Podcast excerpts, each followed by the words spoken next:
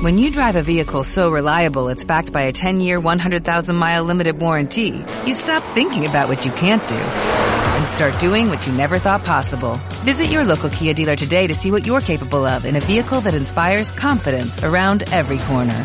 Kia, movement that inspires. Call 800-3334-KIA for details. Always drive safely. Limited inventory available. Warranties include 10-year 100,000 mile powertrain and 5-year 60,000 mile basic. Warranties are limited. See retailer for details. Hola, ¿qué tal? ¿Cómo están? Aquí Mish García.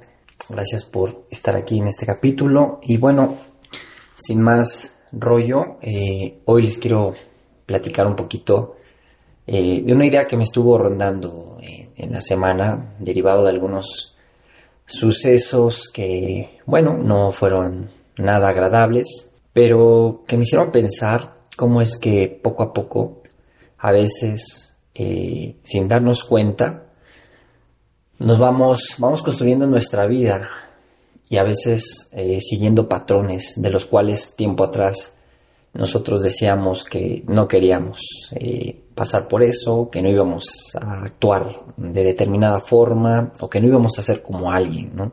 Y pues lamentablemente cuando yo creo no se tiene a lo mejor una pizca de conciencia, de por lo menos romper los patrones que, que te predisponen a hacer lo, mismo. Y me refiero a, a que personas como de tu familia o vivencias que tuviste en tu familia, tal vez de niño, tal vez eh, más grande, pero me refiero a que hay algo que no nos gusta de, de esas vivencias y probablemente en algún punto pensemos que nosotros no vamos a hacer eso, ni, ni vamos a caer en eso, ¿no? Tal así.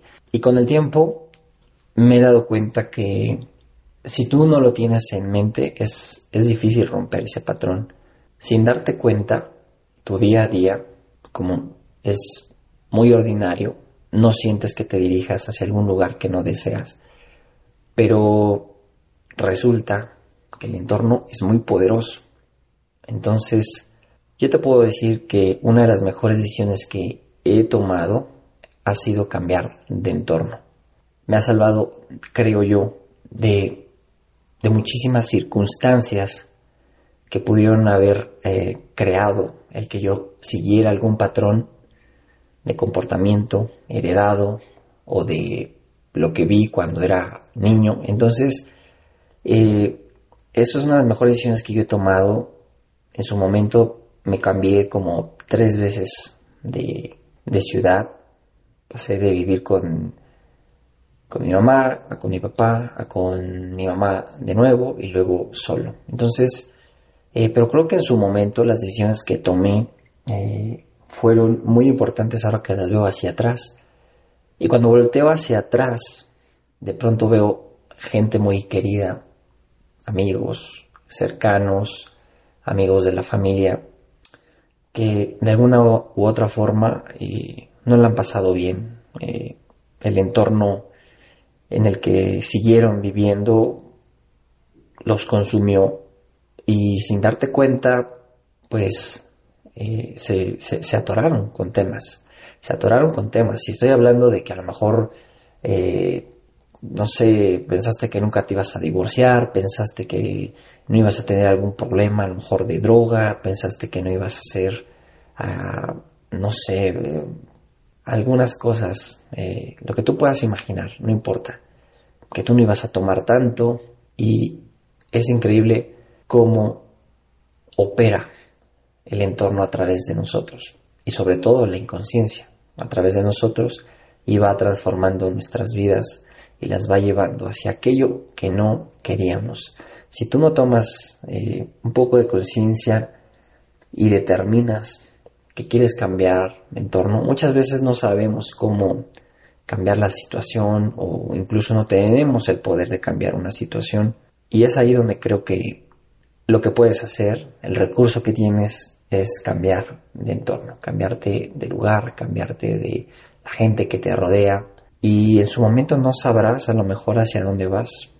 Yo recuerdo que cuando me salí de, mi casa, me cambié de ciudad y realmente no sabía hacia dónde, hacia dónde iba.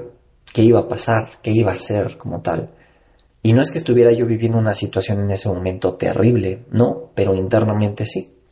No hallaba eh, cómo hacer un poco lo que yo quería, no hallaba ejemplos a mi alrededor de lo que yo quería y que me pudiera echar la mano. Así que lo mejor que pude hacer fue haberme salido, abrirme a las posibilidades, a conocer gente, haber trabajado en otros lugares, haber, en fin, muchas cosas pero te abres a las posibilidades. Pero muchas veces tenemos miedo y ese miedo juega un papel importante. Ya sé que has visto o has escuchado mucho de que hay que vencer el miedo, aunque tengas el estómago, como dicen, ¿no? Hay que tener estómago y literal.